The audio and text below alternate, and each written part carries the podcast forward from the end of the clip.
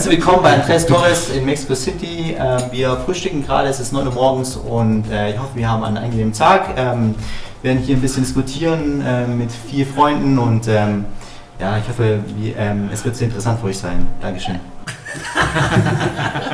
Bueno, lo que decía Sebastián Grossman, nuestro invitado de Alemania hoy, los estaba saludando y comentándoles que estamos aquí en Ciudad de México, este, en casa de Andrés, para el cuarto desayuno de gigantes, con algunos de sus amigos que van a ser Daniel Cardoso, eh, Gustavo Morales, Arturo Bello y eh, Sebastián Grossman también, desde Alemania. Grossman. Desde- Grossman desde Stuttgart. Goldman, gracias. Sí, gracias. Willkommen. Este, pues hoy estamos aquí para, para platicar de un proyecto muy interesante que nos trae eh, Daniel aquí en Polanco, que estamos viendo a ver si, si se puede hacer alguna sinergia para, para desarrollar un, un edificio habitacional y comercial muy interesante. Eh, vamos a platicar un poquito de, de eso y obviamente también que Daniel nos platique eh, algunas de las cosas que, que ha trabajado. Incluso por ahí creo que algunos premios en los que has participado bastante importantes. Y como siempre, platicar de todo el tema inmobiliario y qué perspectivas vemos. Eh, creo que va a estar muy interesante porque aparte nos puedes aportar de una zona en la que no conocemos tanto, eh, ahí en Zona Esmeralda y, y toda esa parte. Y pues seguro va, va a estar interesante, vamos a aprender mucho y espero se diviertan y aprendan con nosotros. Muchas gracias. Sí, claro que sí. Pues bien, Gracias. bienvenido Daniel, a ver si nos puedes platicar de entrada un poquito tú, eh, qué haces, a, a qué te dedicas, cuál, qué es lo que más te, te gusta dentro del sector. Claro. Nosotros nos dedicamos a la, a la construcción. Eh, hacemos obra residencial, hacemos casa habitación, trabajamos mucho en zona esmeralda. Y pues bueno, llevamos seis años como empresa ya constituida. Eh, pues haciendo obra de, nivel residencial, ¿no? Básicamente es, lo, es, es nuestro fuerte. Eh, hemos participado con algunos despachos de, arquitectos. Nuestro fuerte ha sido la construcción, No, no tanto el, el diseño, la construcción, más que nada.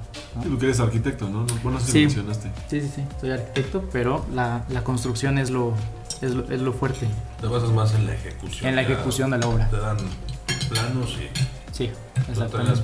más proyecto como llave en mano o... Sí, Sí. Ujú. Hacemos proyectos llave en mano. Mm. Por lo general, como bien lo mencionas, es, es el proyecto completo, ¿no? O sea, nos toca a veces armar todo el ejecutivo y desde ahí, este, permisos, trámites, todo lo que tenga que ver con, con la obra hasta, hasta la entrega del, del- del proceso. Oye, ¿qué tal son allá en el estado con el tema de permisos y eso? Bien, yo creo que sí, relajado. Sí, sí, veo que. Yo creo que como en todo, ¿no? Mientras se cumpla con la normativa, con el reglamento, con la densidad, etcétera, bien. No te ponen mil trabas y así, ¿no? No, No sé si son... no, bien, bien, bien, bien. O sea, bien, los planes de desarrollo, mientras se cumpla, bien, ¿no? Fíjate que yo he escuchado también que es un poco más tranquilo el tema de, de trámites, que acá es muy latoso, allá en, en el Estado de México, que, que aquí, ¿no? Que de repente, no, no es que pongan trabas, sino hay dificultades derivadas de la, de la burocracia y obviamente de los metros cuadrados que se construyen acá y de la población y o sea, el tamaño de la ciudad, ¿no? Pero está, está bueno. He oído muy buenos comentarios de, de eso. Que Son un poco más flexibles en el estado por, eh, vamos, no, no tenemos una ciudad tan, tan limitada en cuanto a espacios o en cuanto a aseguramiento o en cuanto a eh, servicios públicos, ¿no? Tan saturados como la Ciudad de México. Entonces, al no estar tan saturados son un poquito más flexibles. Pero al final del día, siguiendo las reglas, que para eso están los reglamentos y todo, no, no, hay, no hay tema. Oye, pero yo no entendí, dijiste, no te dedicas a la parte de diseño, pero tú sí entregas proyectos integrales, o sea, asocias con un despacho, ¿cómo funciona eso? Sí, lo que hacemos es eh, trabajar para despachos de arquitectos como constructora y nosotros hacemos, o sea, nos entregan plantas cortas fachadas, hasta ahí a veces, y nosotros armamos el ejecutivo. O sea, planos de instalaciones, planos eh, para permisos, eh, detalles constructivos, el programa de obra, el calendario de obra, generadores de obra, las estimaciones, etcétera, etcétera. ¿no? O sea, la, la parte ya más, más técnica. Oye, ¿tú estás dedicado más a casa o departamentos? Allá no, no hay dos. tanto depo, ¿sí? No hay mucho, está empezando. Bueno, Es en que- Interlomas, sí. Sí, Interlomas en Tufé, sí. Pero allá no en tanto. En zona apenas, un poquito. Zona va. Apenas empieza. Sí. Y de hecho, a- a- a- bueno, el otro día escuché que, que supuestamente viene como una redensificación del uso de suelo ahí Sí. en, en el Estado de México, que van a, o sea, todo lo que es lomas verdes, todo eso. Naucalpan había un tema. Naucalpan Sí. viene para levantar, o sea, para levantar edificios. Yo pienso que eh, naturalmente va a ser en, en- en- en todos los eh, municipios en algún momento, ¿no? O sea, las ciudades llega un, un momento en donde ya no es costeable para el mismo municipio estar con servicios públicos, eh, eh, seguridad pública, etcétera, por, Ujú. por- por la densidad. Entonces es más fácil crecer hacia arriba. Haciendo desarrollos eh, verticales, que estarnos expandiendo hacia las afueras, ¿no? Eh, Ujú. También por el control mismo de los, de los municipios y por el estilo de vida que hoy también se lleva, ¿no? O sea, las distancias, el tránsito. En algún momento pienso que todos los municipios van a empezar a redensificar las, las zonas y esto va a ayudar a que se reinvente el, el- el negocio de inmobiliario, ¿no? En, en algún momento. Bueno, yo creo que ya está, más bien, reinventándose. Oye, y por ejemplo, en ese tema, para la gente que, que está acostumbrada, que vive en casas allá, ¿crees que vaya a ser un... les vaya a causar mucho conflicto esa migración a, a los departamentos? Yo creo que sí. Nos va a causar a nivel emocional. Creo que va a ser un poquito complicado. Mm, ha habido, de hecho, manifestaciones y que no quieren, etcétera. Pero va a llegar a un punto donde pues, no va a haber de otra. O sea, al final del día vamos a tener que pues, cambiar la densidad de- de- de- de- del uso de suelos de nuestros terrenos, de casas, lo que sea, ¿no? Ha pasado, lo vimos en, por ejemplo, Polanco, lo hemos visto en la Ciudad de México, Nápoles. este, Nápoles. Yo creo que sí va a ser más, más fácil que en provincia, ¿no? O sea, tan cerquita, no es como, o sea, al final todos aquí, bueno, tú vienes a, a desayunar acá al sur de la ciudad, o sea, no es como que, no es como que estamos tan desalineados como en provincia, ¿no? Ah. Ahí, ahí es donde sí hay mucho más renuencia al, al cambio de... de los depas. Sí, es que sí- siento que también es un poco que es a lo que siempre nos lleva, ¿no? Y me imagino les ha pasado así a todas los genera- las generaciones, pero siento que también es un poquito generacional de repente. Sí, Porque las familias Sí, sí. están acostumbradas a, no, es que un comedor enorme porque somos ocho y una sala porque nos sentamos a platicar en la sala. Y ahorita si tu cliente son para comprar casas gente de 35 para arriba, a lo mejor todavía alcanzaron la colita de esa como de ese deseo de casas muy grandes, Sí. de mucho terreno, de que se junten los 16 primos a jugar. Y hoy en día también yo creo que para las generaciones 35 para abajo que venimos, pues de repente hasta dices, bueno, está este departamento en el mismo precio que esta casa, a lo mejor en una zona un poquillo no, no menos buena, solo diferente que trae ese, ese hito de construcción. Ujú. Pero también ya te preguntas, ¿no? O sea, realmente, pues antes eran seis tíos y cada quien tenía dos, tres hijos, pues como que sí pensabas, para cuando vengan que quepan todos. Y Claro. ahorita, pues por ejemplo, yo digo, pues en mi departamento, su casa, Gracias. este, pues van, van a caber mi hermana y yo con nuestros hijos, ¿no? Entonces ya tampoco veo la necesidad y se me hace hasta un poco impráctico pensar en el mantenimiento de tres plantas. Dije del tu hermana, güey, creo que le... Ajá. La limpieza. tu hermana en tu depa? No, no, no, me refiero a que cuando vi- antes pensabas de que necesito una casa porque si vienen mis cuatro hermanos, cada uno con sus Ah. dos hijos, necesito el jardín y necesito un comedor Sí. de estos rectangulares para un chorro de gente y que ahorita de 35 para abajo que ya somos esta generación donde tienes uno o dos hermanos que no todos quieren hijos o sabes que van a querer uno o dos hijos y no cada quien tres dices o sea pensando ya a, a futuro como son las inversiones de, de inmuebles también ya dices pues, a lo mejor no necesito tampoco o sea, tres plantas, un jardín, eh, comedor, etc. Porque pues, aquí va a ser suficiente para que, para que quepa la familia de mi hermana, mi familia, mis papás etcétera. ¿Me explico? O sea, aquí cabe tu familia sin, sin, sin, sin problema. Y a lo mejor tu familia, o sea, la de tus papás, todos los torres, pues ahí sí necesitan esos jardinzotes. ¿Me explico? Porque son cuatro que tuvieron, aparte cada uno, tres hijos. O sea, no, no es la misma necesidad hoy en día por familia y eso hace más fácil que la gente quiera mudar ya a departamentos incluso pensando Pero sabes, muy a futuro. yo creo que por lo menos yo estoy ahorita también haciendo una casa allá en, en San Juan, de hecho en, en Rancho San Juan. Rancho San Juan, en la calle de Atlacomulco. ok. Y justo lo que yo veo donde va a impactar más, o sea, lo que yo siento que sí va a ser así como es la tranquilidad y todo lo que te da, o sea, que tú sales de esa casa y ves así bosque, o sea, hermoso, la verdad, está muy, muy, muy padre, o sea, cosa que aquí ya es muy raro encontrarlo a menos que vivas en las lomas, ¿no? Sí. O pues de repente en algún departamento así, pero súper privilegiado, ¿no? Ujú. Y allá sí lo tienen. Ujú. Yo creo que ahí es donde van a llegar, donde por ejemplo en Rancho San Juan se les ocurra que ya puedes trepar un edificio, porque justo esa casa, por las condiciones que es como una barranca, pues eh, la cimentación y todo se lo tuvo que hacer como tipo, si fuera un edificio literal. Claro.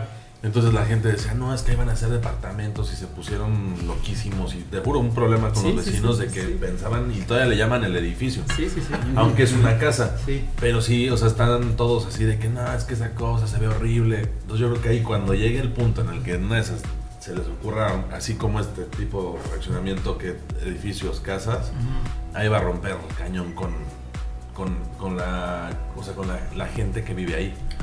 En esa zona, perdón, pasa mucho eso, ¿no? De las barrancas. Ujú. todos unos y, y, y sí hacen edificios, son Sí. barrancas. No, ahí- ese tiene una cimentación como si fuera un edificio de verdad, como de la Portales, así de. O sea, para una casa, a mí se me hace una cimentación súper sobrada, pero pues, por el tipo de suelo y todo, así se tuvo que hacer. Pero sí están súper. Y esas casas, según ustedes las hacen, eh, o sea, porque ya las tienen vendidas. O sea, es Esta- un requerimiento especial. O ustedes las hacen para venderlas. No, esta la verdad es que yo, yo, bueno, tú ya sabes que yo sí me dedico eso, pero más como hacia el sur. Esta sí fue por un encargo de un cliente. O sea, este literal sí fue de- prácticamente así como lo que hace Dani, de, oye, tengo casi casi el proyecto, hazle unas modificaciones y todo y construyemelo porque no tengo quien lo haga. Entonces fue por eso que lo hicimos. Pero la verdad es que sí, el hecho de ir hasta allá, si es diario, es, es, sí es desgastante para mí porque yo soy de aquí del sur. Claro. Porque sí, al final sí está lejos. Y el modelo ahí con ellos es este tema de que ellos pagan proveedores o ellos te pagan a ti precio al la obra. Mm, no, ahí vamos el esquema de eh, como se le llama, bueno, yo lo llamo, bueno, lo llamo como de ¿cómo se llama este? por administración. O sea, todo lo que se gaste me pagas un porcentaje de de por el costo total de la obra. Ya. Honorarios, por así decirlo, un porcentaje. Un porcentaje, claro. ¿Y eso te lo van pagando mes con mes o eso cómo funciona? O sea, lo que se gasta en el mes y te lo pagan al final del mes. ¿o Semanal. Semanal, igual, Ajá. o sea, conforme pagan la nómina y materiales, pagan. No, ponte tú que yo en cuestión de honorarios lo voy pidiendo cada como cierto avance. O sea, no sé, vamos a suponer que ya vayan 5 metidos o 10, ya pido un porcentaje. Porque si no, pues es pedir como muy poquito de... Ah, por eso, entonces lo tuyo no es cada semana. güey. no, No le cargas un, un no. 5 o 10% nada de, de costo de administración al, al, al, al- al acumulado de, de- No. Ah, ok. no sino Pero, pero ese fee te incluye la supervisión, o sea, si tú Sí, tienes un sí, residente, eso está incluido. supervisión, ajá. Sí, va, va... O sea, por ejemplo, un supervisor pues te cuesta, ¿no? Tú como... O sea, Andrés, tú lo, Sí, lo metes en una obra, pues te cuesta. Ajá. Entonces ese sí va dentro del costo. Ah, ese sí va dentro del costo Ajá. como si fuera el costo directo. Ajá. O sea, el tuyo es casi prácticamente, o sea, Gus- Gustavo Morales, la empresa. Ajá. O sea, la gente de tu oficina central y eso, Ah, eso es de... esas no, No, esas sí son, van en los honorarios. Ajá, eso sí, ya va... Sí. Ya. Sí, todo lo de compras, este, todo ese tipo de cosas, o sea, la administración, porque también se le lleva, pues, cierta parte de la contabilidad y todo, sí ya va por dentro de la, de la- o sea, del- de la empresa. Ya. De la honoraria ya no se infla ni nada. Lo único que sí, por ejemplo, un residente, pues eso sí cuesta, porque pues al final en la obra Está cuesta. ahí. Pero es lo único. Ya. Claro. Te ibas a decir algo, ¿no? Que te interrumpí, creo. No, justamente lo, lo que estabas preguntando. nosotros lo que hacemos es integrarlo, o sea, tenemos un, un precio unitario, integramos un costo directo, un indirecto, calculamos una, una utilidad y bueno, pues ahí viene ya calculado seguro Sí. social de la gente, eh, fasadas, Gracias. etcétera, ¿no? Los gastos de, de nuestra oficina central y los gastos también de, del personal de campo. ¿no? Entonces al final del día nosotros al cliente le entregamos un presupuesto pues prácticamente muy detallado y es nuestro manual o la guía con la que vamos generando las estimaciones. Nosotros vamos generando estimaciones por avance de obra y nos ha resultado bien. ¿no? No, pero entonces tú, tú es diferente, o sea, tú sí es Precio alzado. precio, precio alzado, precio unitario. Precio alzado, precio unitario, exactamente. Sí. Ya. Nosotros sí, concepto por concepto, vamos desglosando desde el principio de la obra hasta el final, uno por uno, y vamos haciendo un análisis de todo. Para todo tenemos un respaldo con generadores, para cuidar muchísimo, sobre todo el costo, ¿no? Este, y la administración interna, porque a veces nos cuesta un poquito de trabajo eh, controlar dos, tres obras. eh, si, si no tenemos bien... No me quisiste comprar el software. pero, pero amigos, ahí, ustedes, por ejemplo, o sea, ten- teniendo aquí, pues es un presupuesto. Ustedes también tienen que entregar un presupuesto. Ah, claro, sí. Todo va con un presupuesto. Digo, aquí como que, pues por así decirlo, la ventaja o pues, por así verlo es que, o sea, por ejemplo, aquí va literal transparente todo así de, o sea, no, no te digo, oye, te vendo a tanto, sino que, oye, sabes que están cobrando dos pesos. O si tú llegas y me dices, oye, yo lo encontré a unos 50, ah, pues lo compramos contigo. ¿no? Y al final, digo, yo gano por el honorario, no por lo que cueste Sí, por administrar, logística y que llegue, que esté bien realizado. Exacto. Pues de hecho nos comentabas, ¿no? Que has participado en algunas ahí que han tenido incluso premios. Sí, Al- sí hay este, sí hay por ahí al- algunas buenas obras de, de buenos amigos arquitectos, de buenos despachos. Y sí, son obras de, no sé, 1500 metros, 1200 metros, 800 metros cuadrados, ¿no? De construcción. Entonces, pero bueno, ya es, ya es un, un nicho de mercado muy específico. Es una casa ya por encargo, como, como bien se dice. Eh, comercialmente a veces no es lo que está buscando un desarrollador, porque hay que analizar pues, el mercado y qué es, qué es lo que están, lo que hablábamos hace ratito, ¿no? A lo mejor hay intereses por tener una casa de 800 metros viendo hacia el bosque, pero a lo mejor hay- vemos personas que nos interesa más de pronto un departamento con algunas buenas amenidades, que nuestra requisición de espacios no es tan grande, ¿no? Eh, a lo mejor con un departamento de, no sé, 80, 100 metros puede ser suficiente, cómodo. Eh, nuestras prioridades podrían llegar a ser otras, ¿no? Lo bonito Son Esmeraldas es que todavía tenemos parte de los dos mundos. Hay, hay- se está empezando a desarrollar obra a nivel eh, vertical y también hay obra pues, de nivel residencial horizontal en, en gran escala, ¿no? Terrenos de, no sé, 5000 metros en adelante. Este, que bueno, no sé, yo, yo creo que ahorita en 5000 metros me pierdo, ¿no? En una casa. mi esposa, yo y mi hijo, es demasiados metros de construcción. para Pero mí. ¿cómo se llama el premio que, que del proyecto que ganaste? La Bienal, bueno, no lo gané yo, sea, bueno, Sí. participaste. la Bienal de Arquitectura. Bienal de Sí. Arquitectura. Es, es un premio que, ¿Qué que, dan- que han ganado varios, varios despachos. Y Hay que este, meter un proyecto de luz ahí para ganar algo. Seguro alguna. Sedilux se llama su empresa. ¿Es edificación de lujo? Edificaciones de lujo. ok, Ujú, De deluxe. ok, ok. Pues eso también de la cimentación de, del edificio. El edificio. Sí, no, es, así, está- es que aparte, como dices, es una casa de 2500 metros ya, o sea, de construcción. Es que para un arquitecto el tema de los premios, y bueno, como desarrollador también, buen marketing, yo creo. Claro, yo, sí. yo le decía al padrino un día, Víctor, ¿no?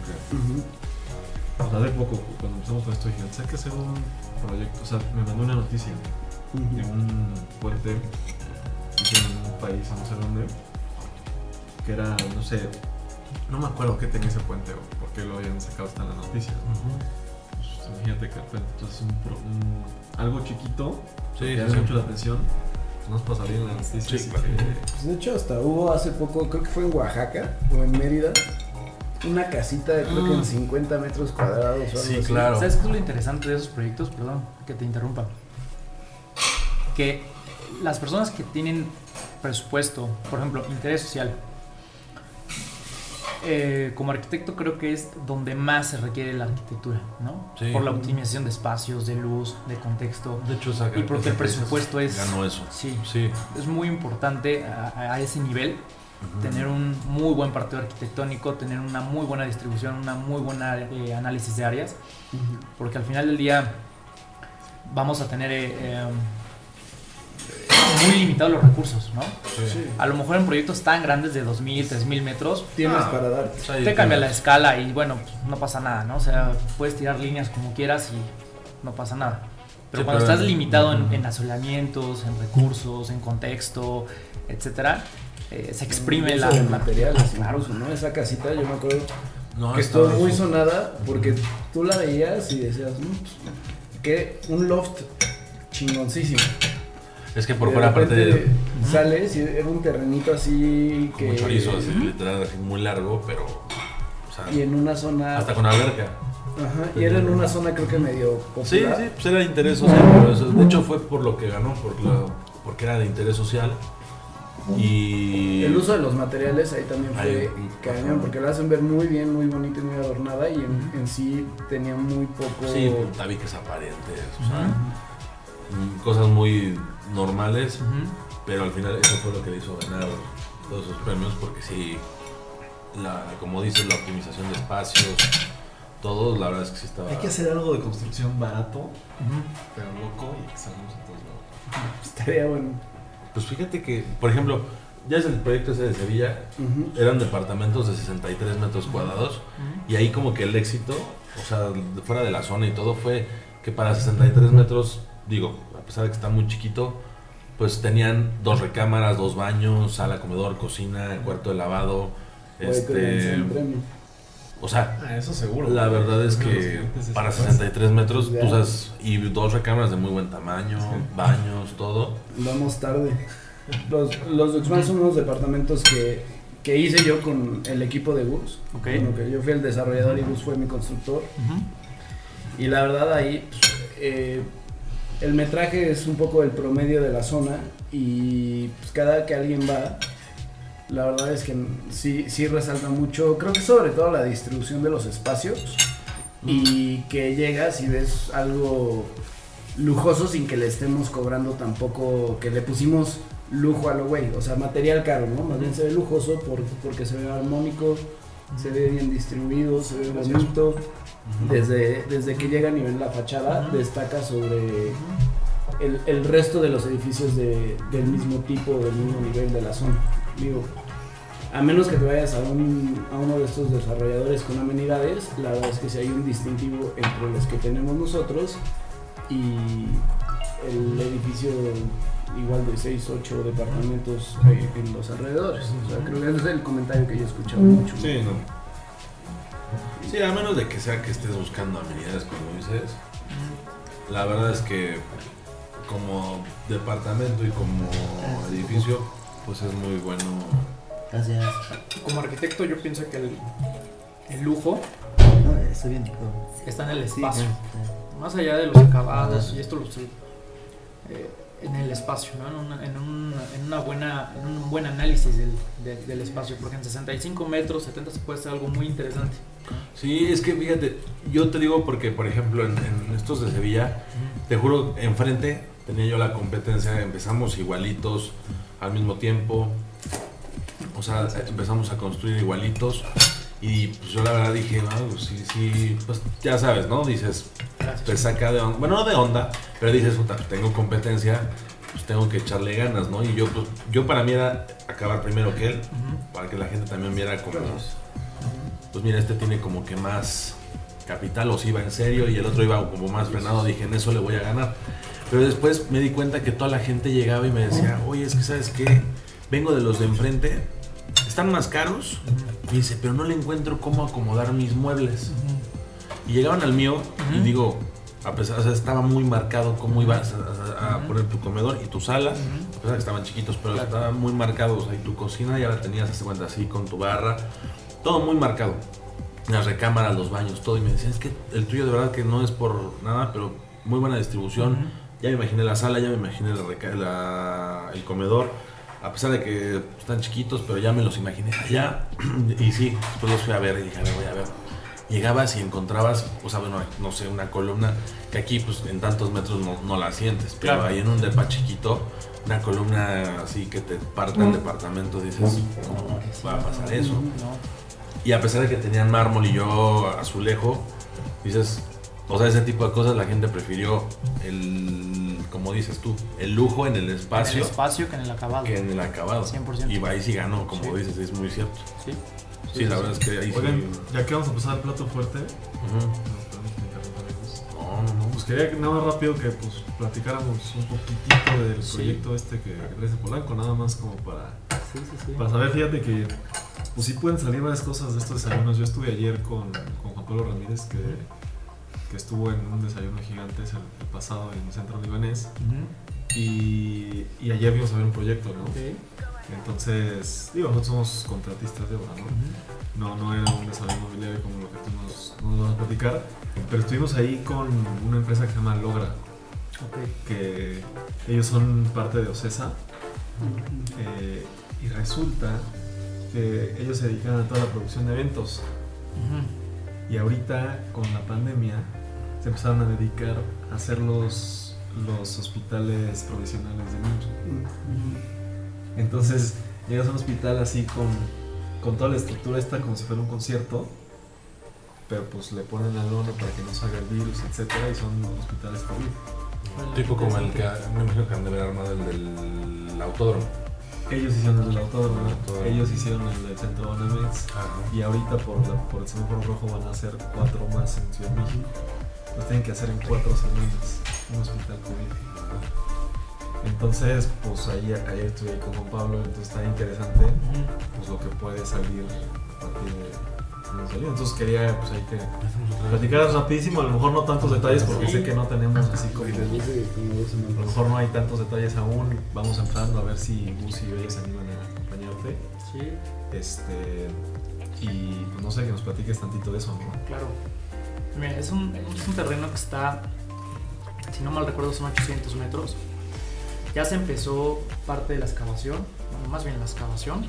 Hay un, un proyecto, es para hacer departamentos y en la parte de abajo se estaba considerando dejar eh, una zona comercial, podría ser en algunos locales comerciales y en la parte de arriba departamentos, ¿no? El uso de suelo nos da para hacer eh, un, un uso mixto. Y bueno, pues, vino la pandemia, los dueños del terreno tuvieron complicaciones y dejaron la, la obra pues un poquito parada, sí. Entonces hay parte de la cimentación, habría que, que irla a revisar, a ver qué parte de esa cimentación nos sirve. Y pues bueno, lo interesante de este proyecto es que eh, el dueño está con toda la intención de, de sumarlo en, en aportación a través de un fideicomiso. Y bueno, pues hacer una, un- un- un- una preventa exitosa, ¿no? En, en- en algún momento poderlo desarrollar. La ubicación pues, es privilegiada, son de los pocos terrenos que quedan ya en, en la zona. Y creo que puede funcionar para, para sacar adelante o rescatar ese, ese proyecto, ¿no? Entonces ojalá podamos sumar fuerzas. en- Pues yo te comenté que aquí estos dos señores son los buenos para Sí. este tema. Sí, pues a ver si, digo, como lo platicábamos ahorita, era un poco eh, que nos platicaras este como intro a, a qué es lo que hay, ubicación, dimensiones y demás. Y creo que valdrá la pena ir a conocer el, El terreno, el claro. terreno, ¿no? También conocernos, incluso ver cuál sería la manera, en su caso, de, de hacerlo, de organizarlo, tiempos, expectativas también. Y acá, digo, esa parte que es más de bus, pudiera revisar también de cuánto tiempo estuvo expuesta eh, la cimentación y lo que ya habían avanzado de obra y saber ya bien parados qué, qué sería lo que procedería y hacer un buen análisis financiero de costos, distribuciones y, y expectativas de todos, Sí. ¿no? Y a lo mejor Pues, también ver proyecto, porque como os estábamos justo diciendo, Claro. pues digo, a mí la verdad por la zona se me hace raro que no hayan vendido a lo mejor algo en preventa. O a lo mejor no, no les, no la empezaron. Pero No la la- empezaron. Ah, Hasta donde yo sé, no empezaron la preventa. Solo eh, empezaron a construir, pero no, no, no llegaron al punto de la Pretendían preventa. a lo mejor sal- saliendo de cimentación. Sí, empezar. Ya como- empezar. sí. Sí. A lo mejor no se sacó un, una friend family antes de. Yo creo que les ganó un poquito el tiempo, no sé. Pero Sí. no, no llegaron a una, a una preventa exitosa. Habría Pues que checar el proyecto, igual. checarlo. Pues digo, a lo mejor lo difícil ya lo hicieron la excavación y. ¿Cuántos pisos son? Nueve. Son nueve niveles. Estamos hablando que son dos departamentos por nivel y son eh, dos penthouse en de arriba. Ya. Entonces, bueno, lo, lo interesante es la, la ubicación, el terreno Sí, la ubicación y el modelo de negocio que se puede generar, ¿no? Por, por, la, por la intención de, de- de la aportación. Pues sobre todo eso. Y ahí, por ejemplo, para, ese- para estos casos, Gus, ¿cuál sería como el primero? Digo, entiendo que el primer paso sería el, el ir, conocer, etcétera. Pero ¿cuál sería como el consejo aquí para Daniel que anda como en ese brinco de constructor a ver si puede desarrollar él? Pues mira, yo creo, yo creo que primero que nada sería la, la cuestión legal. O sea, que chequemos, bueno, cheques así al 100 licencias, este, todo. Que digo, por la zona, por el uso de suelo que trae, o sea, no le veo mayor problema. Pero pues sí que cheques así al 100 todo y que la licencia esté sobre todo vigente, que no se vaya a... O sea, ese sí es buen punto, que ahorita chequen que no se vaya a caducar. Que es de hecho lo que hablábamos ayer en el live que tuvimos, ¿no? Primer tema, todo lo legal. O sea, ayer que hicimos un live, me preguntaba Andrés, ¿qué, qué fue de las cosas que aprendiste? Y de que lo primero es ver esa parte porque aunque tengas el mejor proyecto, si no lo puedes desarrollar, si no está en orden este, todo lo legal, no hay manera. O sea, es el, el- el primer cuello de botella que puedes tener Mm. y que también te puede afectar para, aparte para se- tus proyecciones. Si ya estaban construyendo, la verdad es que en esa delegación, que aparte es de las más Sí. construidas, seguro estaban al, día en todo, porque si no los hubieran clausurado o algo. Sí, por supuesto. Entonces, eso a lo mejor yo creo que debe estar bien. Y yo creo que después. De hecho, hay, hay una carpeta que integramos.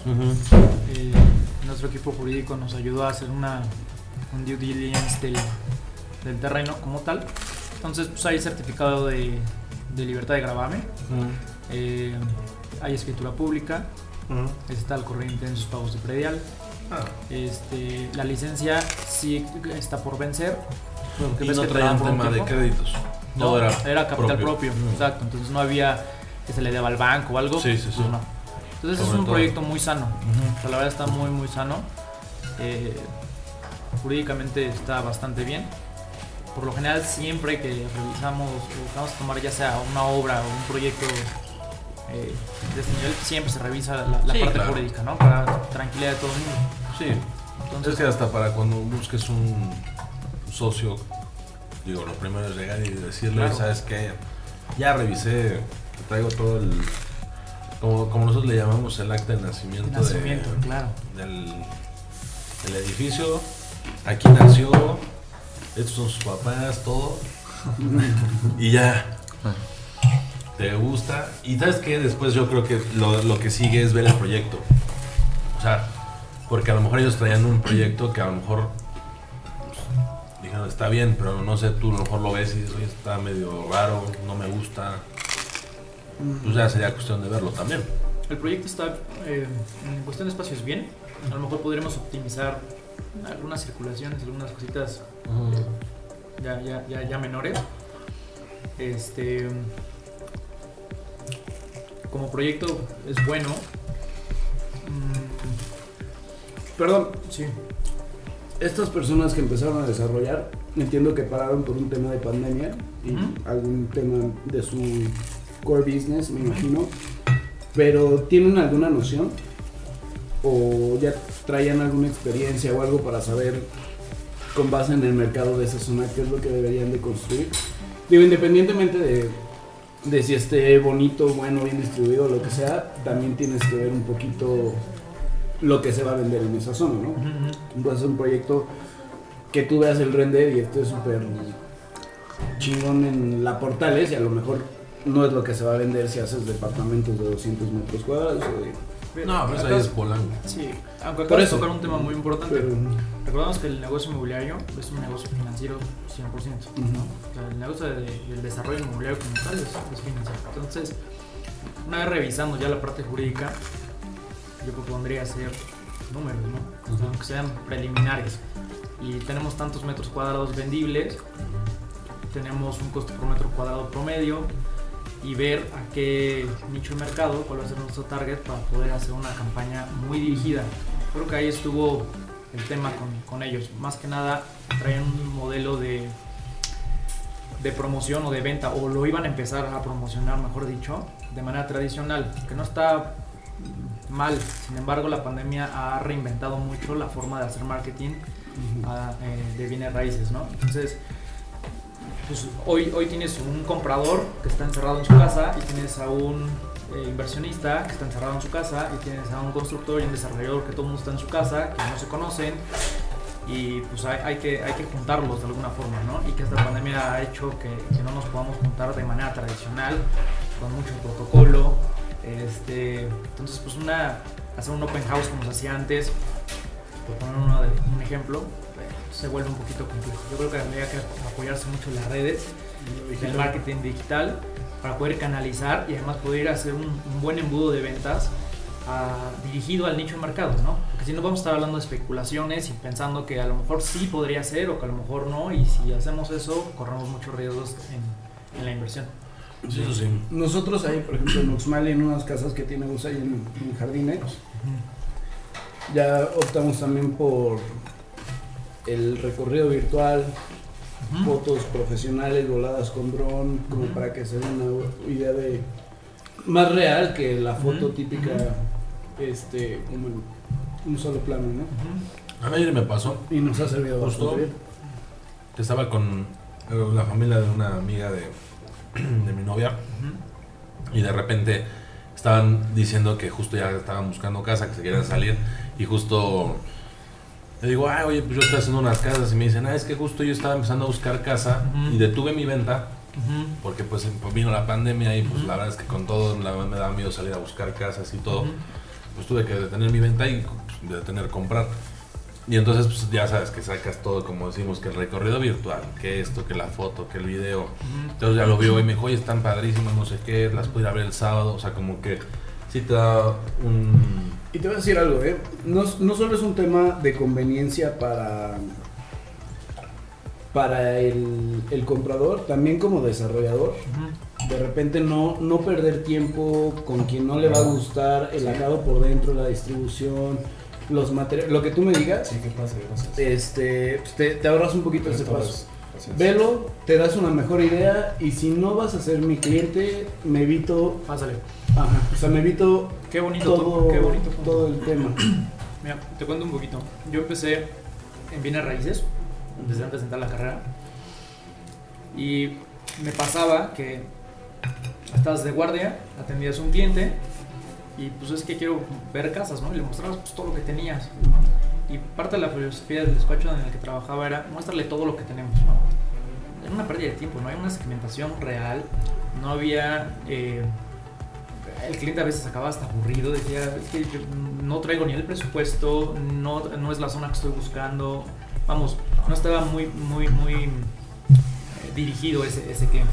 Entonces, hoy con las redes sociales lo que podemos hacer son, por ejemplo, encuestas, este, embudos de- de mercado. Si ya vio que los renders le gustaron, la zona, el presupuesto, que, ya- que te mande un, no sé, por ejemplo, una carta de, autorización o de preautorización por parte del banco si es que trae un crédito hipotecario, ya es un cliente muy dirigido, ya va a ir muy encaminado. De otra manera, ¿para qué perdemos el tiempo? Ya sean vendedores, desarrolladores, constructores. Ese no, no vale la pena, ¿no? Sí, que hasta los llevabas a casas que ay, se enamoraban. Sí, Y, pero aspiracionales. se iban al doble, ¿no? Claro. Y que después ya para bajarlos a su realidad era imposible porque ya venían de que, no, es que me encantó esa. No, pues sí, pero ¿cómo quieres Sí, sí, con sí. lo que traes, no? Sí, o sea, sí, sí, te falta un montón. Ajá. Fíjate que, de hecho, a mí, en algún momento, hasta por las llamadas de teléfono, te estaba hablando hace unos 3, 4 años.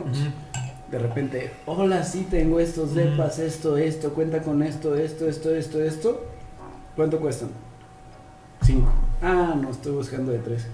Después de unas cuantas llamadas en, en, en ese edificio ya contestaba, buenas tardes, hay departamentos a partir de 5 millones, más o menos que está buscando. Claro. O sea, porque hasta por teléfono de repente era una perdera de tiempo. Digo, no por ser amable, por no... Es que hay una diferencia entre como discriminar y segmentar, ¿no? Segmentar, claro. Pero pues, como que le quería dar la atención a, a todo el mundo, pero me di cuenta que acababa en ni generarles nada, o sea, hacerles perder su tiempo a ellos y evidentemente perder mi tiempo. Salen también. ambas partes. Y salen Entonces, perdiendo todos. sí es bueno poder delimitar un poco para que te concentres en el cliente realmente, verdaderamente potencial y no simplemente en un prospecto de cliente, ¿no? Ni siquiera un cliente como tal. Tengo eh, varios amigos que se dedican a hacer flipping Ujú. a nivel eh, interés social. ¿no? No les interesan desarrollos de nivel residencial ni de nivel plus porque están muy segmentados. Y está tan segmentado que está, ya está sistematizado. Entonces es lo bonito de la, de la industria del- del- de los bienes raíces o de la, del desarrollo inmobiliario. ¿no? Hay, pa- hay para todos los segmentos, pero sí, hay, eh, para todos los nichos de mercado, pero sí hay que dirigirlos muy bien. No tiene caso que alguien con un presupuesto esté viendo casas de nivel plus o gente de nivel plus esté viendo casas de nivel medio residencial, eh, ¿no? Luego suena muy que les dices, ay, es que nada más es un millón más, pero tú no sabes si le va a alcanzar. Y te digo, traigo tres. Sí. Es porque trae tres, o a lo mejor no sé si trae dos y le está dando el estirón para los tres. Para que le enseñas cuatro. Y de hecho, o sea, por ejemplo, si te das de 3 a 4, pues el aumento es de 33%.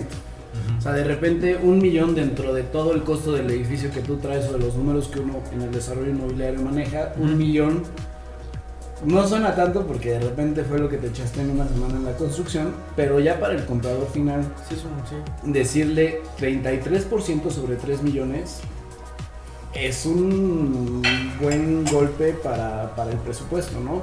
No es lo mismo, incluso a lo mejor como hasta en un carro. O sea, oye, vale 33% más sobre 300 mil o 400 mil pesos, pues a lo mejor te puedes organizar este, y ver la manera, ahorrar, vender alguna cosa, Mm, porque es 33% de algo así. sí. Pero súmale tre- 33% a algo que de por sí ya es eh, grande, pues la verdad es que no, no es algo que puedas decir sacrifico acá o sacrifico allá y, y- y lo consigo, ¿no? Mm, Este, incluso hasta con el crédito, aunque se los dieran, pues a lo mejor ese millón extra, la mensualidad ya, ya se Sí, va cambia. a algo impagable, la escrituración, este, e- e- etcétera, ¿no? Incluso también le decía a Andrés que algo que aprendiera eh, asesorar a los clientes. O sea, que desde que vas, porque mucha gente no, no sabe eh, el proceso total de, de la compra y si de repente a lo mejor le dices, no, pues está en 5 y no, no están considerando ellos cuánto cuesta la escrituración, Sí. ahí se te puede caer.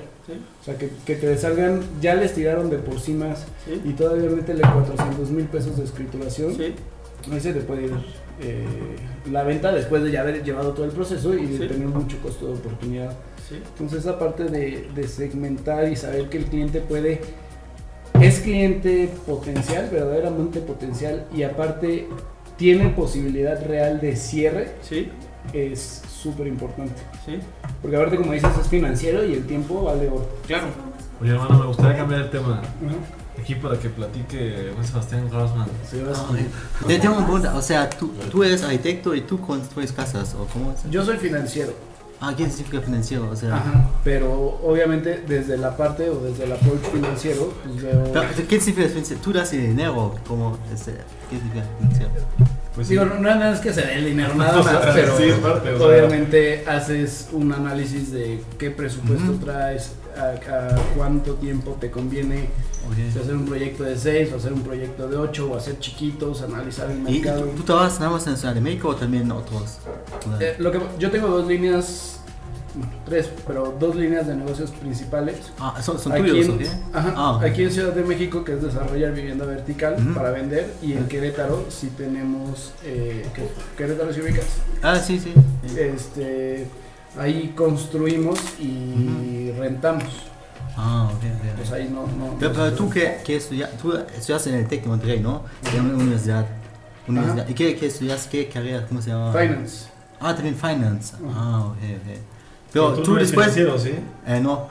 ok, espera. Eh, o sea, después de graduar, eh, tus papás te ayudaron a em, eh, conocer el trabajo. ¿O tú, cómo, ¿Cómo es que tú tienes ahorita tus líneas, do- dos líneas? Eh, pues es que yo empecé desde antes en una empresa que se llamaba CRE. Eso, durante el estudio estabas también... En- ajá, también Ah, estaba en, en cosas de, de inmobiliaria, más Ujú. en la parte de, de venta y arrendamiento de, de oficinas. Ah, Claro, ok, oficinas ok, muy grandes. Ok, ok.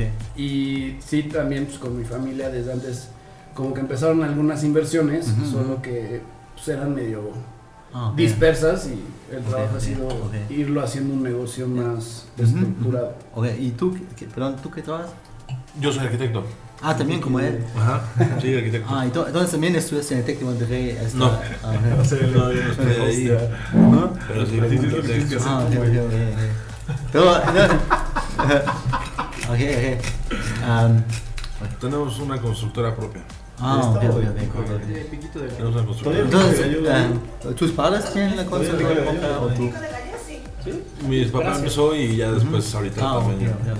Pero Es que a mí, espera, para- Oye, pero, pero, por ejemplo, en Alemania, ¿cómo está el tema? Tú vives en casa allá en Stuttgart. Ah, sí, yo vivo en casa en Stuttgart, pero eh, los, pa- em, los departamentos en eh, Stuttgart son, la- lo más caro de toda la Alemania, más caro que Múnich. O sea, si quieres eh, rentar un apartamento como aquí, eh, cuesta como eh, un 1.500 hasta 2.000 euros al mes. Entonces es muy difícil encontrar un, sí, encontrar un apartamento y también tienes que, eh, eh, em, em, casi todas las veces tienes que, em, o sea, no sé cómo decir en español, pero ¿quién es la, em, cómo se llama la persona que introduzca a ti al departamento? ¿Broker? Sí, como eso, sí. Y hay muchos brokers en Alemania, pero em, yo tengo mi casa en Alemania y em, mi padre es abogado. Em, estudió en Múnich y en Stuttgart, Tübingen y eso. Y mi madre es eh, médica. Mexicana. Sí, me- sí, médica mexicana, sí. Ella estudió en la UNAM aquí, medicina, después eh, le dio una beca, se fue a Alemania a estudiar ahí. y Ahorita, ahorita es una doctora que hace, va- va- ¿cómo se dice? Vaccinate en español. Vacunar. Vaccine. Sí, vaccine, Vaccine. sí, y eh, ganan muy, muy bien así. Pero, Sí, pero en, sí. en- en el tema de, Ah, sí, sí. de casas, departamentos y eso, entonces Sí. es más, o sea, es más caro el departamento que una casa. Es que las casas están en las afueras. En Sí, Alemania, sí, ¿no? o sea, Adentro no, porque no. casi, eso, sí, ade- adentro, pero O aquí, sea, en la ciudad. En la ciudad eh, casi no hay casas, todos son departamentos. Sí, porque em, no hay eh, lugar para casas y sería lujoso. Sí, perdón, tu pregunta. Este, ¿Y la gente allá suele comprar o es más de renta? Ah, más de renta, Más de de hecho, renta. sí. Ah, renta eh, al mes para dos, tres, cinco años después se va.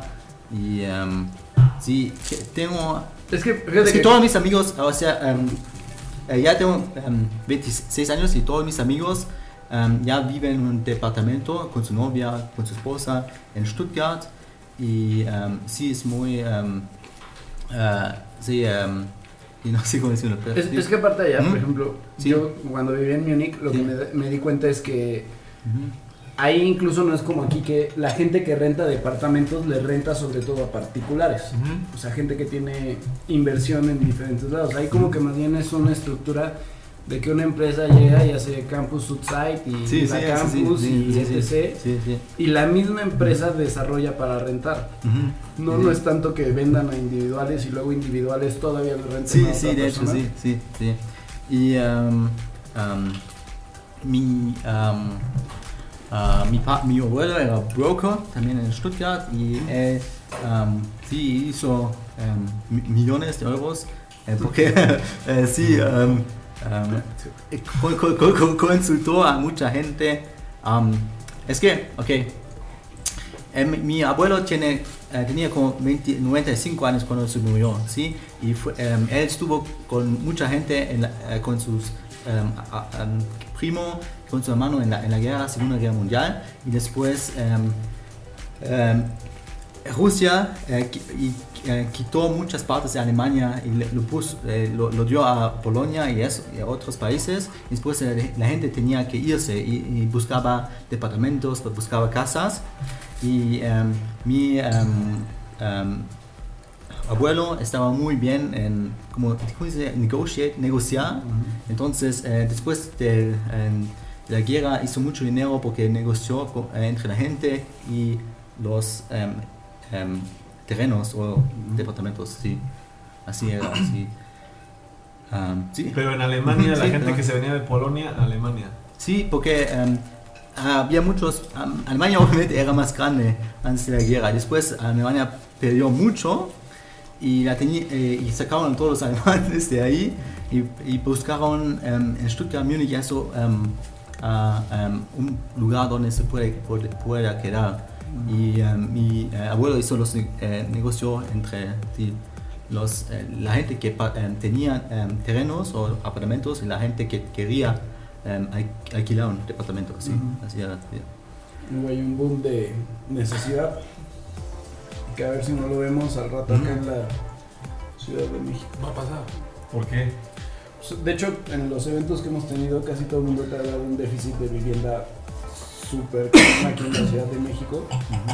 Y aparte, pues, como el último año y medio, dos años, estuvo muy reducida la construcción. Pues, seguramente va a haber un, un boom. También yo creo que hubo mucha gente que en pandemia se, se salió de aquí, o sea, se fue a sus, a sus estados, a sus ciudades, y en algún momento van a, a regresar. Sí, sobre todo, de ahorita no se está agarrando la tercera ola, pero una vez que digan back to the office, yo creo que Ya va hay muchos regresando. Estaban, pero justo como agarró la tercera ola, creo que mucha gente, muchos despachos, muchas oficinas se echaron para atrás.